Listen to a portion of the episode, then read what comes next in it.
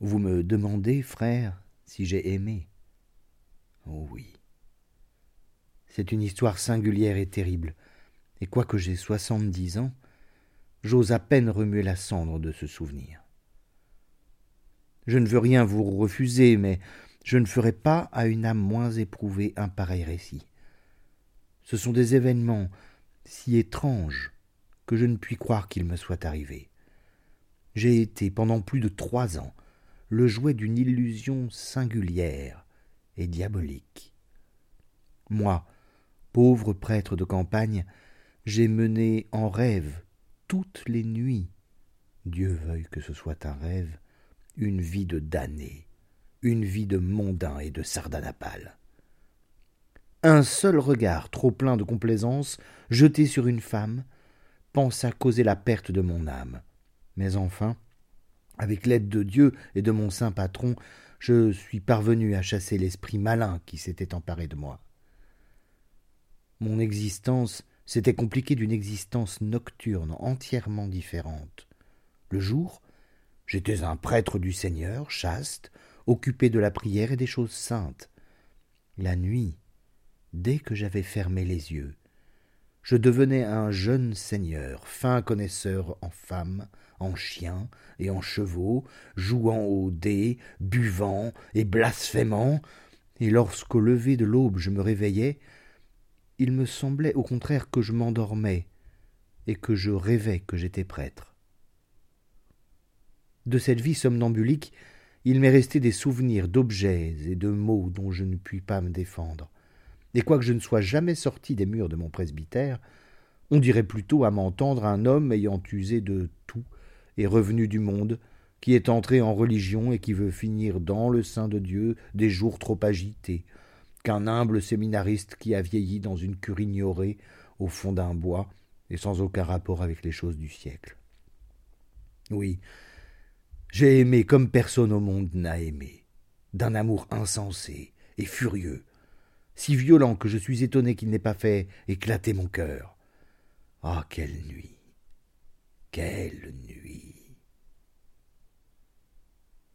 Dès ma plus tendre enfance, je m'étais senti de la vocation pour l'état de prêtre.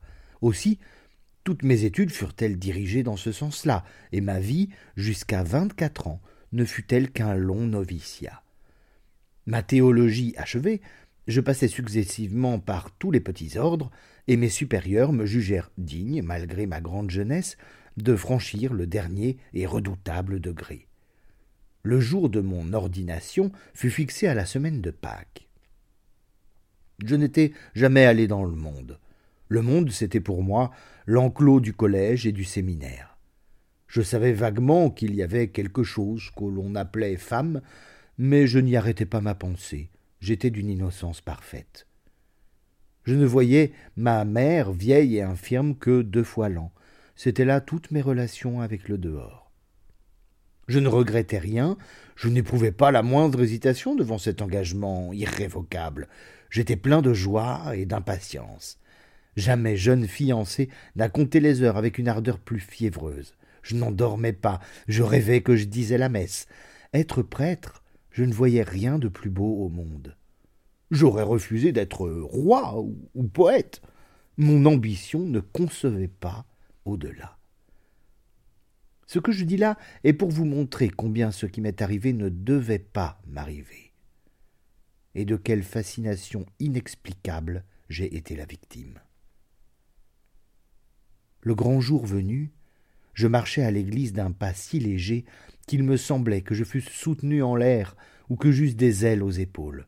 Je me croyais un ange, et je m'étonnais de la physionomie sombre et préoccupée de mes compagnons, car nous étions plusieurs. J'avais passé la nuit en prière, et j'étais dans un état qui touchait presque à l'extase. L'évêque, vieillard vénérable, me paraissait Dieu le Père penché sur son éternité, et je voyais le ciel à travers les voûtes du temple. Vous savez les détails de cette cérémonie. La bénédiction, la communion sous les deux espèces, l'onction de la paume des mains avec l'huile des catéchumènes, et enfin le saint sacrifice offert de concert avec l'évêque. Je ne m'apesantirai pas sur cela. Oh, que Job a raison, et que celui-là est un prudent qui ne conclut pas un pacte avec ses yeux. Je levai par hasard ma tête, que j'avais jusque-là tenue inclinée, et j'aperçus devant moi, si près que j'aurais pu la toucher, quoiqu'en réalité elle fût à une assez grande distance et de l'autre côté de la balustrade, une jeune femme d'une beauté rare et vêtue avec une magnificence royale. Ce fut comme si des écailles me tombaient des prunelles. J'éprouvai la sensation d'un aveugle qui recouvrerait subitement la vue. L'évêque, si rayonnant tout à l'heure, s'éteignit tout à coup. Les cierges pâlirent sur leurs chandeliers d'or, comme les étoiles au matin, et il se fit par toute l'église une complète obscurité. La charmante créature se détachait sur ce fond d'ombre comme une révélation angélique. Elle semblait éclairer d'elle-même et donner le jour plutôt que le recevoir. Je baissai la paupière, bien résolu à ne plus la relever pour me soustraire à l'influence des objets extérieurs, car la distraction m'envahissait de plus en plus, et je savais à peine ce que je faisais. Une minute après, je rouvris les yeux, car à travers mes cils je la voyais étincelante des couleurs du prisme, et dans une pénombre pourprée comme lorsqu'on regarde le soleil. Oh, oh, comme elle était belle. Les plus grands peintres, lorsque poursuivant dans le ciel la beauté idéale, ils l'ont rapporté sur la terre le divin portrait de la Madone, n'approchent même pas de cette fabuleuse réalité. Ni eux, ni les vers du poète, ni la palette du peintre n'en peuvent donner l'idée. Elle était assez grande, avec une taille et un port de déesse. Ses cheveux d'un blond doux se séparaient sur le haut de sa tête et coulaient sur ses tempes comme deux fleuves d'or. On aurait dit une reine avec son diadème.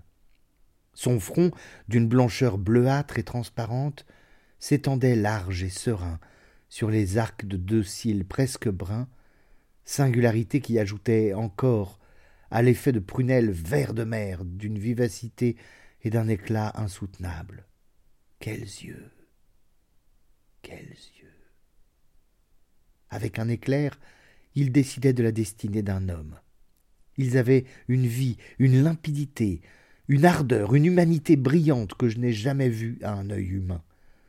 Il s'en échappait des rayons, pareils à des flèches, et que je voyais distinctement aboutir à mon cœur. Je ne sais si la flamme qui les illuminait venait du ciel ou de l'enfer, mais à coup sûr elle venait de l'un ou de l'autre. Cette femme était un ange ou un démon, et peut-être les deux. Elle ne sortait certainement pas du flanc d'Ève, la mère commune.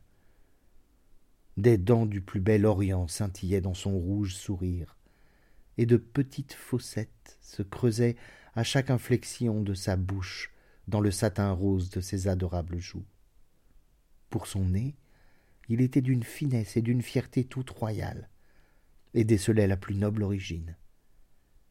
Des luisants d'agate jouaient sur la peau unie et lustrée de ses épaules à demi découvertes, et des rangs de grosses perles blondes, d'un ton presque semblable à son cou, lui descendaient sur la poitrine. De temps en temps, elle redressait sa tête avec un mouvement onduleux de couleuvre ou de pan qui se rengorge, et imprimait un léger frisson à la haute fraise brodée à jour qui l'entourait comme un treillis d'argent. Elle portait une robe de velours, nacara, et de ses larges manches doublées d'hermine sortaient des mains patriciennes d'une délicatesse infinie, aux doigts longs et potelés, et d'une si idéale transparence qu'ils laissaient passer le jour comme ceux de l'aurore. Tous ces détails me sont encore aussi présents que s'ils dataient d'hier. Et quoique je fusse dans un trouble extrême, rien ne m'échappait. La plus légère nuance, le petit point noir au coin du menton, l'imperceptible duvet aux commissures des lèvres, le velouté du front, l'ombre tremblante des cils sur les joues, je saisissais tout avec une lucidité étonnante. À mesure que je la regardais, je sentais s'ouvrir dans moi des portes qui juste alors avaient été fermées. Des soupiraux obstrués se débouchaient dans tous les sens et laissaient entrevoir des perspectives inconnues. La vie m'apparaissait sous un aspect tout autre. Je venais de naître à un nouvel ordre d'idées. Une angoisse effroyable me tenaillait le cœur.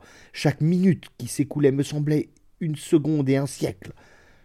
La cérémonie avançait cependant, et j'étais emporté bien loin du monde dont mes désirs naissants assiégeaient furieusement l'entrée. Je dis oui, cependant, lorsque je voulais dire non, lorsque tout en moi se révoltait et protestait contre la violence que ma langue faisait à mon âme, une force occulte m'arrachait malgré moi les mots du gosier.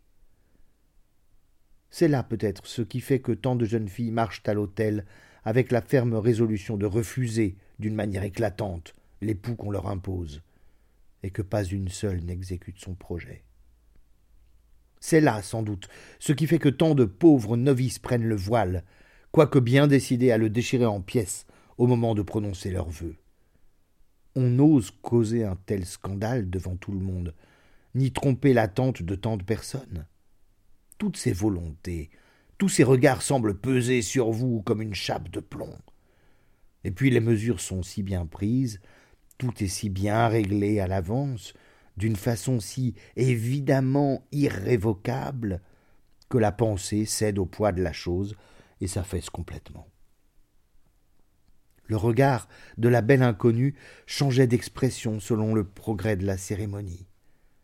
De tendre et caressant qu'il était d'abord, il prit un air de dédain et de mécontentement, comme de ne pas avoir été compris je fis un effort suffisant pour arracher une montagne, pour m'écrier que je ne voulais pas être prêtre. Mais je ne pus en venir à bout. Ma langue resta clouée à mon palais, et il me fut impossible de traduire ma volonté par le plus léger mouvement négatif. J'étais, tout éveillé, dans un état pareil à celui du cauchemar, où l'on veut crier un mot dont votre vie dépend sans pouvoir venir à bout. Elle parut sensible au martyr que j'éprouvais, et comme pour m'encourager, elle me lança une œillade pleine de divines promesses. Ses yeux étaient un poème dont chaque regard formait un chant. Elle me disait Si tu veux être à moi, je te ferai plus heureux que Dieu lui-même dans son paradis. Les anges te jalouseront. Déchire ce funèbre linceul où tu vas t'envelopper. Je suis la beauté, je suis la jeunesse, je suis la vie. Viens à moi, nous serons l'amour. Que pourrait offrir Jéhovah pour compensation? Notre existence coulera comme un rêve et ne sera qu'un baiser éternel. Répands le vin de ce calice et tu es libre. Je t'emmènerai vers des îles inconnues. Tu dormiras sur mon sein, dans un lit d'or massif et sous un pavillon d'argent, car je t'aime et je veux te prendre à ton Dieu, devant qui tant de nobles cœurs répandent des flots d'amour qui n'arrivent pas jusqu'à lui. Il me semblait entendre ces paroles sur un rythme d'une douceur infinie, car son regard avait presque la, la sonorité et les phrases que ses yeux m'envoyaient retentissaient au fond de mon cœur, comme si une bouche invisible les eût soufflées dans mon âme. Je me sentais prêt à renoncer à Dieu, et cependant mon cœur accomplissait machinalement les formalités de la cérémonie. La belle me jeta un second coup d'œil si suppliant, si désespéré que des lames acérées me traversèrent le cœur, que je me sentis plus de glaive dans la poitrine que la mer des douleurs. C'en était fait. J'étais prêtre. Jamais physionomie humaine ne peignit une angoisse plus poignante. La jeune fille qui voit tomber son fiancé mort subitement à côté d'elle, la mère auprès du berceau vide de son enfant, Ève assise sur le seuil de la porte du paradis, l'avare qui trouve une pierre à la pièce de son trésor, le poète qui a laissé rouler dans le feu le manuscrit unique de son plus bel ouvrage, n'ont point un air plus atterré et plus inconsolable. Le sang abandonna complètement sa charmante figure, et elle devint d'une blancheur de marbre. Ses beaux bras tombèrent le long de son corps, comme si les muscles en avaient été dénoués, et elle s'appuya contre un pilier, car ses jambes fléchissaient et se dérobaient sous elle. Pour moi, livide, le front inondé d'une sueur plus sanglante que celle du calvaire, je me dirigeais en chancelant vers la porte de l'église. J'étouffais. Les voûtes s'aplatissaient sur mes épaules, et il me semblait que ma tête soutenait seule tout le poids de la coupole. Comme j'allais franchir le seuil, une main s'empara brusquement de la mienne, une main de femme. Je n'en avais jamais touché. Elle était froide, comme la peau d'un serpent, et l'empreinte m'en resta brûlante comme la marque d'un fer rouge. C'était elle.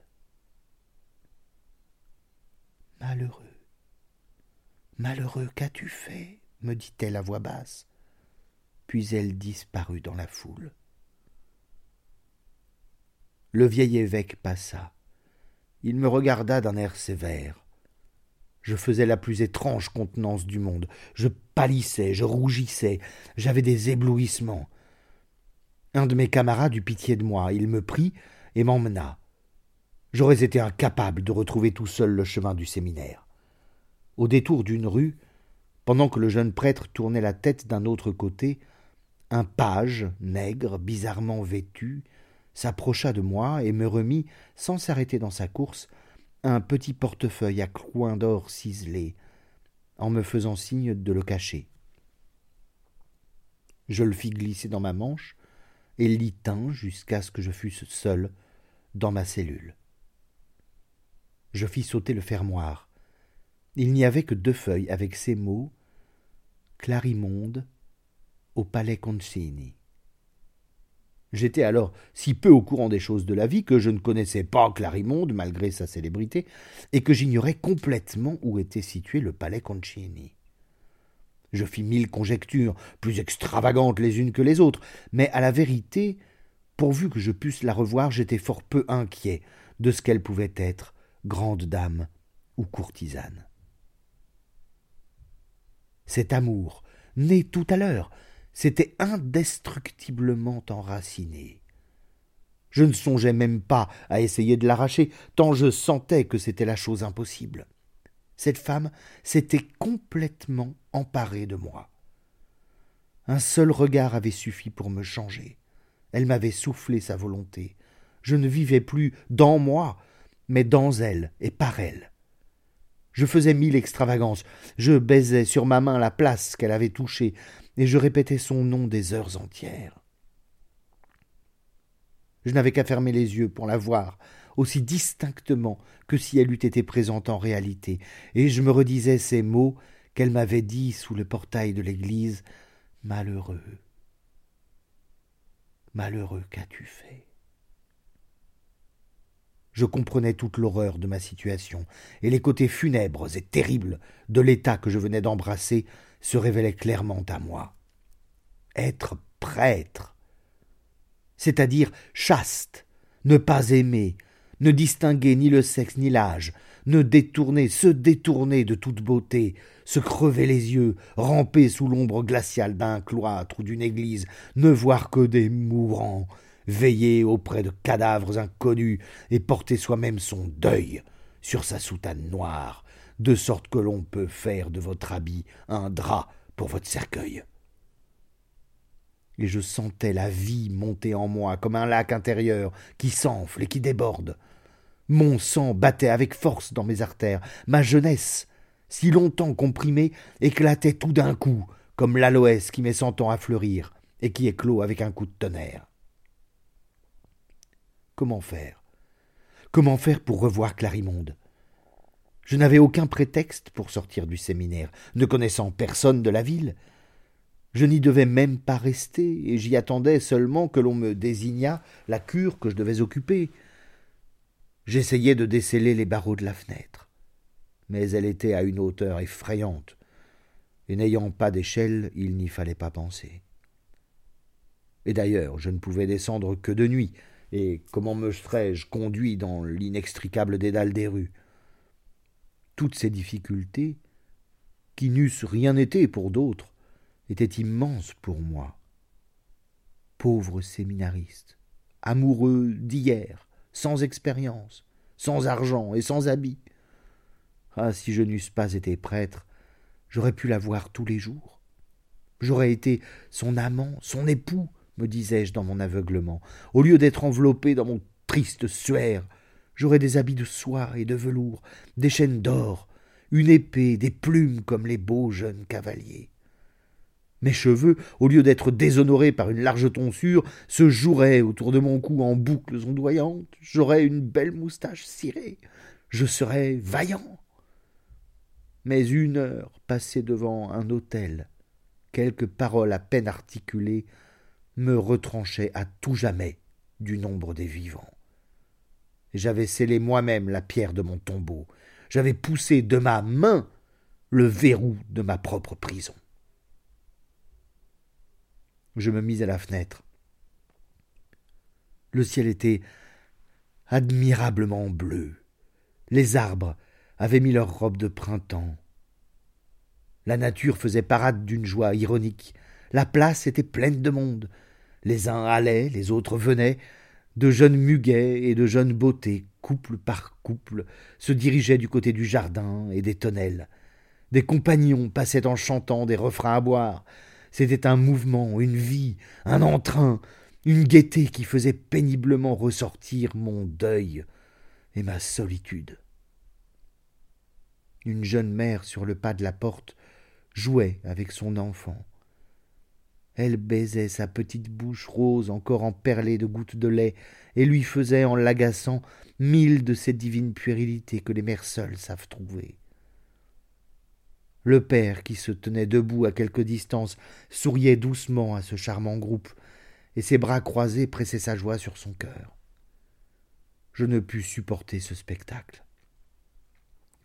Je fermai la fenêtre, et je me jetai sur mon lit avec une haine et une jalousie effroyable dans le cœur, mordant mes doigts et ma couverture comme un tigre à jeun depuis trois jours. Je ne sais pas combien je restai ainsi mais en me retournant, dans un mouvement de spasme furieux, j'aperçus l'abbé Sérapion, qui se tenait debout au milieu de ma chambre et qui me considérait attentivement. J'eus honte de moi-même, et laissant tomber ma tête sur ma poitrine, je voilai mes yeux avec mes mains. Romuald, mon ami, il se passe quelque chose d'extraordinaire en vous, me dit Sérapion au bout de quelques minutes de silence. Votre conduite est vraiment inexplicable. Vous, si pieux, si calme et si doux, vous vous agitez dans votre cellule comme une bête fauve. Prenez garde, mon frère, et n'écoutez pas les suggestions du diable. L'esprit malin irrité de ce que vous vous êtes à tout jamais consacré au Seigneur, rôde autour de vous comme un loup ravissant, et fait un dernier effort pour vous attirer à lui.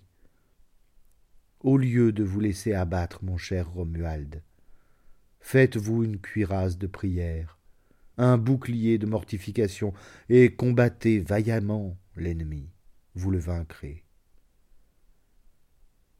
L'épreuve est nécessaire à la vertu, et l'or sort plus fin de la coupelle. Ne vous effrayez, ni ne vous découragez. Les âmes les mieux gardées et les plus affermies ont eu de ces moments, elles aussi. Priez, jeûnez, méditez, et le mauvais esprit se retirera. Le discours de l'abbé Sérapion me fit rentrer en moi-même, et je devins un peu plus calme. Je venais vous annoncer votre nomination à la cure de C. Le prêtre qui la possédait vient de mourir, et monseigneur l'évêque m'a chargé d'aller vous y installer. Soyez prêt pour demain. Je répondis d'un signe de tête que je le serais, et l'abbé se retira. J'ouvris mon missel et je commençai à lire des prières, mais ces lignes se confondirent bientôt sous mes yeux, le fil des idées s'enchevêtra dans mon cerveau, et le volume me glissa des mains sans que j'y prisse garde. Demain. Partir demain, sans l'avoir revue. Ajouter encore une impossibilité à toutes celles qui étaient déjà entre nous. Perdre à tout jamais l'espérance de la rencontrer, à moins d'un miracle. Lui écrire? Par qui ferais-je parvenir ma lettre? Avec le sacré caractère dont j'étais revêtu, à qui s'ouvrir, se fier J'éprouvais une anxiété terrible. Puis, ce que l'abbé Sérapion m'avait dit des artifices du diable me revenait en mémoire. L'étrangeté de l'aventure, la beauté surnaturelle de Clarimonde, l'éclat phosphorique de ses yeux, l'impression brûlante de sa main, le trouble où elle m'avait jeté, le changement subit qui s'était opéré en moi, ma piété évanouie en un instant. Tout cela, tout cela prouvait clairement la présence du diable, et cette main satinée n'était peut-être que le gant dont il avait recouvert sa griffe. Ces idées me jetèrent dans une grande frayeur. Je ramassai le missel qui était roulé depuis mes genoux jusqu'à terre et je me remis en prière. Le lendemain, Sérapion vint me prendre. Deux mules nous attendaient à la porte, chargées de nos maigres valises. Il monta l'une et moi l'autre, tant bien que mal. Tout en parcourant les rues de la ville, je regardais à toutes les fenêtres et à tous les balcons si je ne verrais pas Clarimonde. Mais il était trop tôt le matin et la ville n'avait pas encore ouvert les yeux. Mon regard tâchait de plonger derrière les stores et à travers les rideaux de tous les palais devant lesquels nous passions. Sérapion attribuait sans doute cette curiosité à l'admiration que me causait la beauté de l'architecture, car il ralentissait le pas de sa monture pour me donner le temps de mieux voir. Enfin, nous arrivâmes à la porte de la ville et nous commençâmes à gravir la colline. Quand je fus tout en haut, je me retournai pour regarder une fois encore les lieux où vivait Clarimonde. L'ombre d'un nuage couvrait entièrement la ville. Ses toits bleus et rouges étaient confondus dans une demi-teinte générale, où surnageaient çà et là comme de blancs flocons d'écume les fumées du matin. Par un singulier effet d'optique, se dessinait, blond et doré sous un rayon unique de lumière, un édifice qui surpassait en hauteur les constructions voisines, complètement noyées dans la vapeur. Quoiqu'il fût à plus d'une lieue, il paraissait tout proche. On en distinguait les moindres détails, les tourelles, les plateformes, les croisées, et jusqu'aux girouettes en queue d'aronde. Quel est donc ce palais que je vois tout là-bas, éclairé d'un rayon de soleil? demandai-je à Sérapion. Il mit sa main au-dessus de ses yeux, et ayant regardé, il me répondit c'est l'ancien palais que le prince Concini a donné à la courtisane Clarimonde. Il s'y passe d'épouvantables choses. À ce moment même, je ne sais encore si c'est une réalité ou une illusion, je crus voir y glisser sur la terrasse une forme svelte et blanche qui étincela une seconde et s'éteignit. C'était Clarimonde. Oh Savait-elle qu'à cette heure, du haut de cet âpre chemin qui m'éloignait d'elle, et que je ne devais plus redescendre, ardent et inquiet, je couvais de l'œil le palais qu'elle habitait, et qu'un jeu dérisoire de lumière semblait rapprocher de moi, comme pour m'inviter à y entrer en maître. Sans doute elle le savait, car son âme était trop sympathiquement liée à la mienne pour n'en point ressentir les moindres ébranlements, et c'était ce sentiment qui l'avait poussé, encore enveloppé de ses voiles de nuit, à monter sur le haut de la terrasse dans la rosée glaciale du matin. L'ombre gagna le palais, et ce ne fut plus qu'un océan immobile de toits et de combles où l'on ne distinguait rien qu'une ondulation montueuse. Séraphion toucha sa mule, dont la mienne prit aussitôt l'allure, et un coude du chemin me déroba pour toujours à la ville de S, car je ne devais pas y revenir. Au bout de trois journées de route par des campagnes assez tristes, nous vîmes poindre à travers les arbres le coq du clocher de l'église que je devais desservir. Et après avoir suivi quelques rues tortueuses, bordées de chaumières et de courtils, nous nous trouvâmes devant la façade, qui n'était pas d'une grande magnificence. Un porche, orné de quelques nervures et de deux ou trois piliers de grès grossièrement taillés, un toit en tuiles et des contreforts du même grès que les piliers. C'était tout. À gauche le cimetière, tout plein de hautes herbes, avec une grande croix de fer au milieu. À droite et dans l'ombre de l'église, le presbytère. C'était une maison d'une simplicité extrême et d'une propreté aride. Nous entrâmes. Quelques poules picotaient sur la terre de rares grains d'avoine. Accoutumées apparemment à l'habit noir des ecclésiastiques, elles ne s'effarouchèrent point de notre présence et se dérangèrent à peine pour nous laisser passer. Un abois éraillé et enroué se fit entendre, et nous vîmes accourir un vieux chien. C'était le chien de mon prédécesseur. Il avait l'œil terne, le poil gris, et tous les symptômes de la plus haute vieillesse où puisse atteindre un chien. Je le flattai doucement de la main, et il se mit aussitôt à marcher à côté de moi avec un air de satisfaction inexprimable. Une femme assez âgée, et qui avait été la gouvernante de l'ancien curé, vint aussi à notre rencontre, et après m'avoir fait entrer dans une salle basse, me demanda si mon intention était de la garder. Je lui répondis que je la garderais, elle, et le chien, et aussi les poules, et tout le mobilier que son maître lui avait laissé à sa mort, ce qui la fit entrer dans un transport de joie, l'abbé Sérapion lui ayant donné sur le champ le prix qu'elle en voulait. Mon installation faite, l'abbé Sérapion retourna au séminaire. Je demeurai donc seul et sans autre appui que moi-même la pensée de Clarimonde recommença à m'obséder. Et quelque effort que je fisse pour la chasser, je n'y parvenais pas toujours. Un soir, en me promenant dans les allées bordées de buis de mon petit jardin, il me sembla voir à travers la charmille une forme de femme qui suivait tous mes mouvements. Et entre les feuilles étincelaient les deux prunelles vert de mer mais ce n'était qu'une illusion. Et ayant passé de l'autre côté de l'allée, je n'y trouvais rien qu'une trace de pied sur le sable, si petit qu'on eût dit un pied d'enfant. Le jardin était entouré de murailles très hautes, j'en visitais tous les coins et recoins, il n'y avait personne.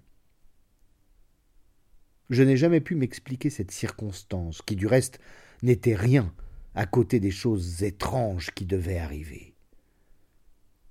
Je vivais ainsi depuis un an, remplissant avec exactitude tous les devoirs de mon état, priant, jeûnant, exhortant et secourant les malades, faisant l'aumône, jusqu'à me retrancher les nécessités les plus indispensables, mais je sentais au-dessus de moi une aridité extrême, et les sources de la grâce m'étaient fermées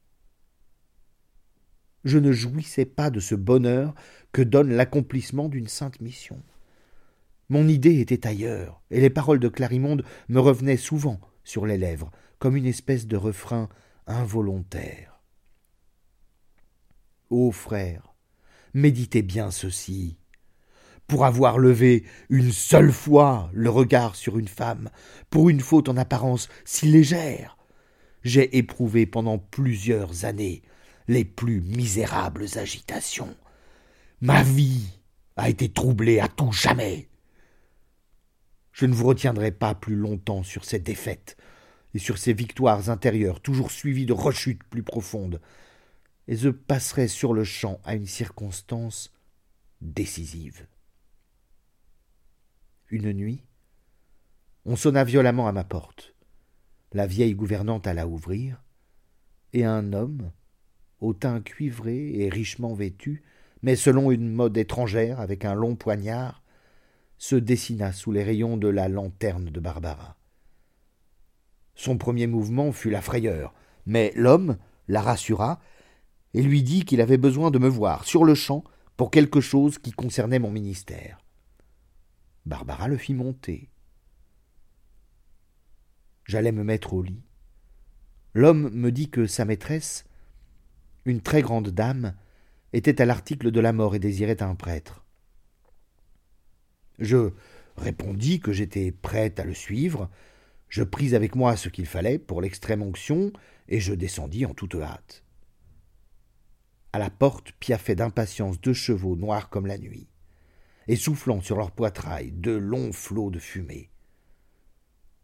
Il me tint l'étrier et m'aida à monter sur l'un, puis il sauta sur l'autre en appuyant seulement une main sur le pommeau de la selle. Il serra les genoux et lâcha les guides à son cheval qui partit comme une flèche. Le mien, dont il tenait la bride, prit aussi le galop et se maintint dans une égalité parfaite. Nous dévorions le chemin. La terre filait sous nous, grise et rayée, et les silhouettes noires des arbres s'enfuyaient comme une armée en déroute. Nous traversâmes une forêt d'un sombre si opaque et si glacial que je me sentis courir sur la peau un frisson de superstitieuse terreur. Les aigrettes d'étincelles que les fers de nos chevaux arrachaient aux cailloux laissaient sur notre passage comme une traînée de feu, et si quelqu'un à cette heure de la nuit nous eût vus, mon conducteur et moi, il nous eût pris pour deux spectres à cheval sur le cauchemar. Deux feux follets traversaient de temps en temps le chemin, et les choucas piolaient piteusement dans l'épaisseur du bois, où brillaient de loin en loin les yeux phosphoriques de quelques chats sauvages. La crinière, la crinière des chevaux, s'échevelait de plus en plus. La sueur ruisselait sur leurs flancs, et leur haleine sortait bruyante et pressée de leurs narines. Mais quand ils les voyaient faiblir, l'écuyer, pour les ranimer, poussait un cri guttural qui n'avait rien d'humain. Et la course recommençait avec furie. Enfin le tourbillon s'arrêta. Une masse noire, piquée de quelques points brillants, se dressa subitement devant nous. Les pas de nos montures sonnèrent plus bruyants sur un plancher ferré, et nous entrâmes sous une voûte qui ouvrait sa gueule sombre entre deux énormes tours. Une grande agitation régnait dans le château. Des domestiques, avec des torches à la main, traversaient des cours en tous sens, et les lumières montaient et descendaient de palier en palier. J'entrevis confusément d'immenses architectures, des colonnes, des arcades, des perrons et des rampes, un luxe de construction tout à fait royal et féerique. Un page nègre, le même qui m'avait donné les tablettes de Clarimonde et que je reconnus à l'instant, me vint aider à descendre. Et un majordome, vêtu de velours noir avec une chaîne d'or au col et une canne d'ivoire à la main, s'avança au-devant de moi. De grosses larmes débordaient de ses yeux et coulaient le long de ses joues sur sa barbe blanche. Trop tard, fit-il en hochant la tête. Trop tard, seigneur prêtre. Mais si vous n'avez pu sauver l'âme, Venez veiller le pauvre corps. Il me prit par le bras et me conduisit à la salle funèbre. Je pleurais aussi fort que lui, car j'avais compris que la morte n'était autre que cette Clarimonde, tant et si follement aimée.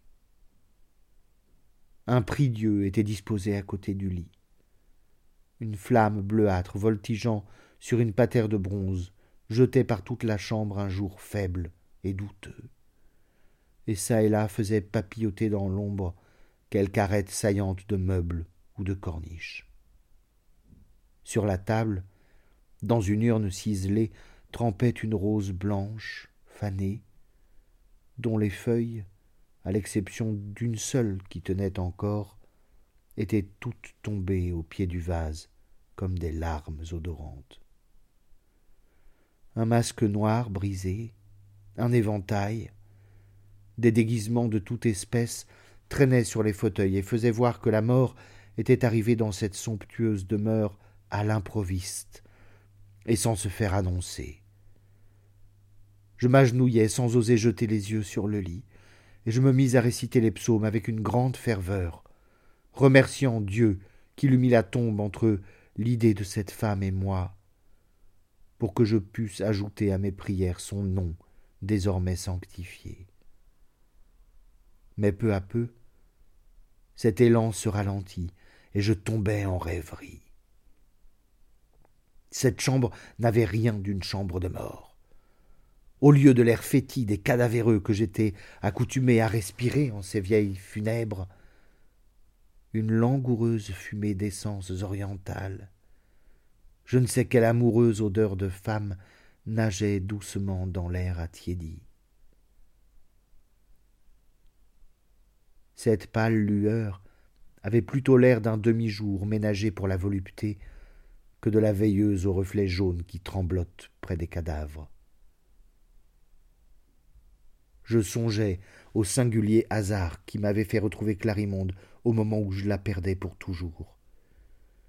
Et un soupir de regret s'échappa de ma poitrine.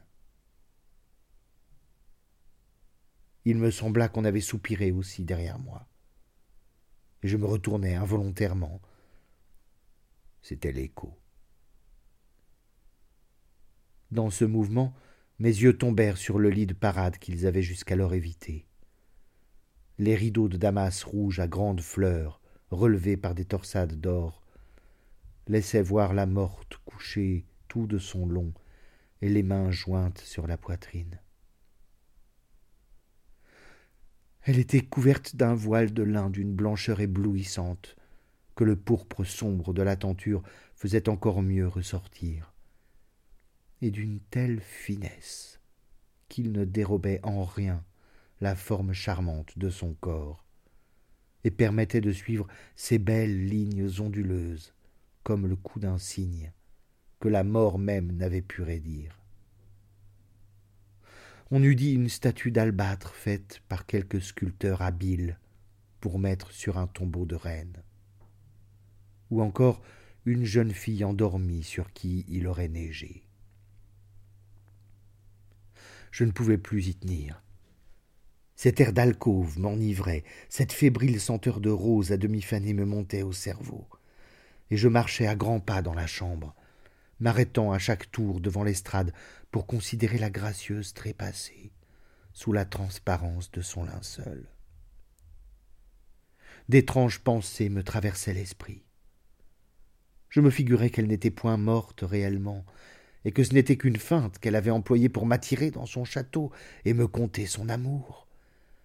Un instant même je crus avoir vu pousser son pied dans la blancheur des voiles et se déranger les plis droits du suaire. Et puis, je me disais, est-ce bien Clarimonde? Quelle preuve en ai-je? Ce page noir ne peut-il être passé au service d'une autre femme? Je suis bien fou de me désoler et de m'agiter ainsi. Mais mon cœur me répondit avec un battement C'est bien elle, c'est bien elle, c'est bien elle. Je me rapprochai du lit, et je regardais avec un redoublement d'attention l'objet de mon incertitude. Vous l'avouerai-je, cette perfection de forme, quoique purifiée et sanctifiée par l'ombre de la mort, me troublait plus voluptueusement qu'il n'aurait fallu. Et ce repos ressemblait tant à un sommeil que l'on s'y serait trompé.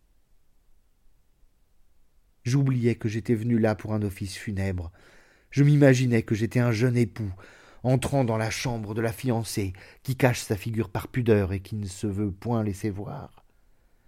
Navré de douleur, éperdu de joie, frissonnant de crainte et de plaisir, je me penchai vers elle et je pris le coin du droit. Je le soulevai lentement, en retenant mon souffle de peur de l'éveiller. Mes altères palpitaient avec une telle force que je les sentais siffler dans mes tempes, et mon front ruisselait de sueur comme si j'eusse remué une dalle de marbre.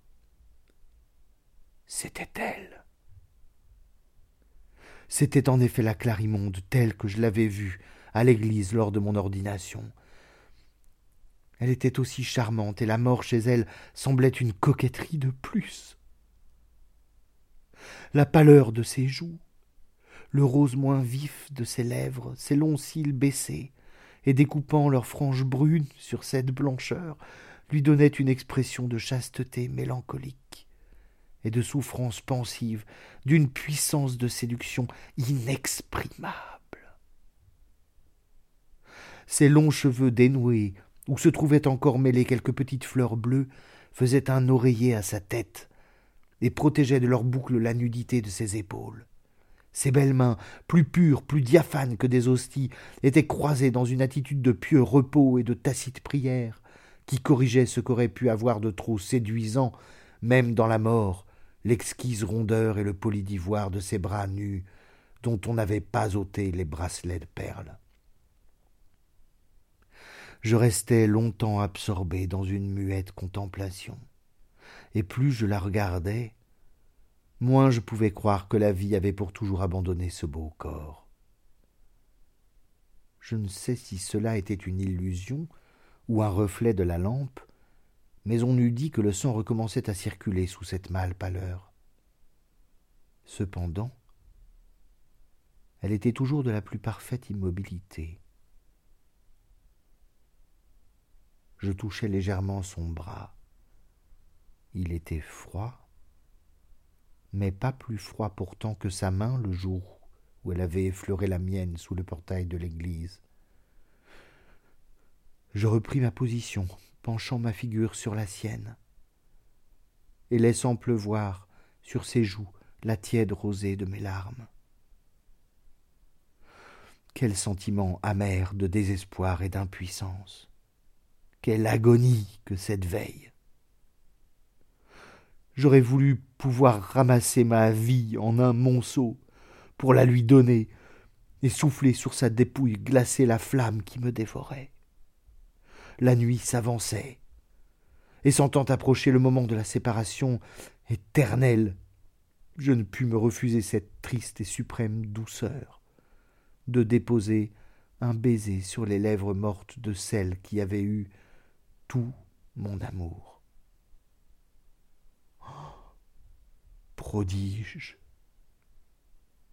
Un léger souffle se mêla à mon souffle, et la bouche de Clarimonde répondit à la pression de la mienne. Ses yeux s'ouvrirent et reprirent un peu d'éclat. Elle fit un soupir et décroisant ses bras, elle les passa derrière mon cou avec un air de ravissement ineffable. Ah.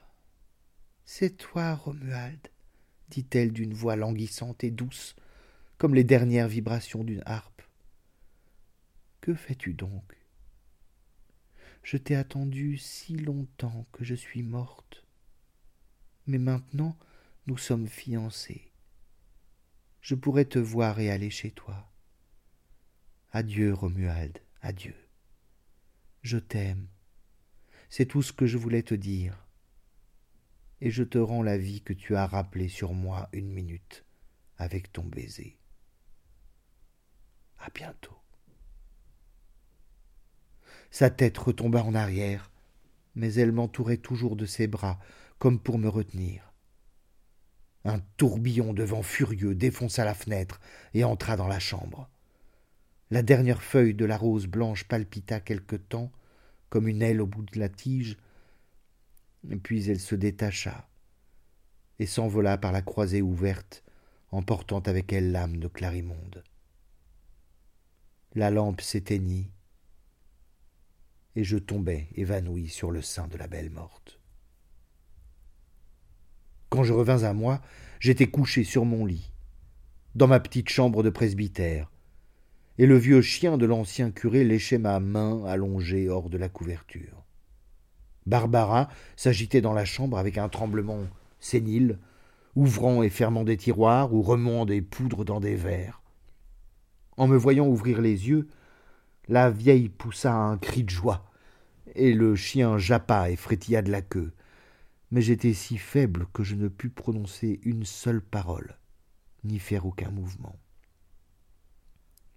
J'ai su depuis que j'étais resté trois jours ainsi, ne donnant d'autres signes d'existence qu'une respiration presque insensible. Ces trois jours ne comptent pas dans ma vie, et je ne sais où mon esprit était allé pendant tout ce temps. Je n'en ai gardé aucun souvenir. Barbara m'a conté que le même homme au teint cuivré qui était venu me chercher pendant la nuit m'avait ramené le matin dans une litière fermée et s'en était retourné aussitôt. Dès que je pus rappeler mes idées, je repassai en moi-même toutes les circonstances de cette nuit fatale. D'abord, je pensais que j'avais été le jouet d'une illusion magique, mais des circonstances réelles et palpables détruisirent bientôt cette supposition. Je ne pouvais croire que j'avais rêvé, puisque Barbara avait vu comme moi l'homme aux deux chevaux noirs, et qu'elle en décrivait l'ajustement et la tournure avec exactitude. Cependant, Personne ne connaissait dans les environs un château auquel s'appliqua la description du château où j'avais retrouvé Clarimonde. Un matin, je vis entrer l'abbé Sérapion.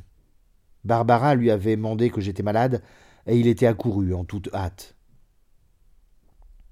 Quoique cet empressement démontrât de l'affection et de l'intérêt pour ma personne, sa visite ne me fit pas le plaisir qu'elle aurait dû me faire. L'abbé Sérapion avait dans le regard quelque chose de pénétrant et d'inquisiteur qui me gênait. Je me sentais embarrassé et coupable devant lui. Le premier, il avait découvert mon trouble intérieur, et je lui en voulais de sa clairvoyance. Tout en me demandant des nouvelles de ma santé d'un ton hypocritement mielleux, il fixait sur moi ses deux prunelles jaunes de lion, et plongeait comme une sonde ses regards dans mon âme. Puis il me fit quelques questions sur la manière dont je dirigeais ma cure, si je m'y plaisais, à quoi je passais le temps que mon ministère me laissait de libre, si j'avais fait quelques connaissances parmi les habitants du lieu, quelles étaient mes lectures favorites, et mille autres détails semblables. Je répondis à tout cela le plus brièvement possible. Et lui-même, sans attendre que j'eusse achevé, passait à autre chose. Cette conversation n'avait évidemment aucun rapport avec ce qu'il voulait dire. Puis, sans préparation aucune, et comme une nouvelle dont il se souvenait à l'instant et qu'il eut craint d'oublier ensuite, il me dit, d'une voix claire et vibrante, qui résonna à mon oreille comme les trompettes du jugement dernier, La grande courtisane Clarimonde est morte dernièrement, à la suite d'une orgie qui a duré huit jours et huit nuits. Ça a été quelque chose d'infernalement splendide. On a renouvelé là les abominations des festins de Balthazar et de Cléopâtre. Dans quel siècle vivons-nous, mon Dieu? Les convives étaient servis par des esclaves basanés, parlant un langage inconnu et qui m'ont tout l'air de vrais démons, la livrée du moindre d'entre eux eût pu servir de gala à un empereur. Il a couru de tout temps sur cette clarimonde de bien étranges histoires. Et tous ses amants ont fini d'une manière misérable ou violente.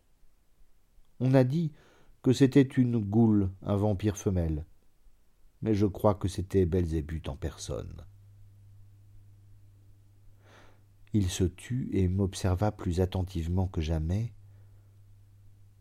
pour voir l'effet que ces paroles avaient produit sur moi. Je n'avais pu me défendre d'un mouvement en entendant nommer Clarimonde, et cette nouvelle de sa mort, outre la douleur qu'elle me causait par son étrange coïncidence avec la scène nocturne dont j'avais été le témoin, me jeta dans un trouble et un effroi qui parurent sur ma figure, quoique je fisse pour m'en rendre maître.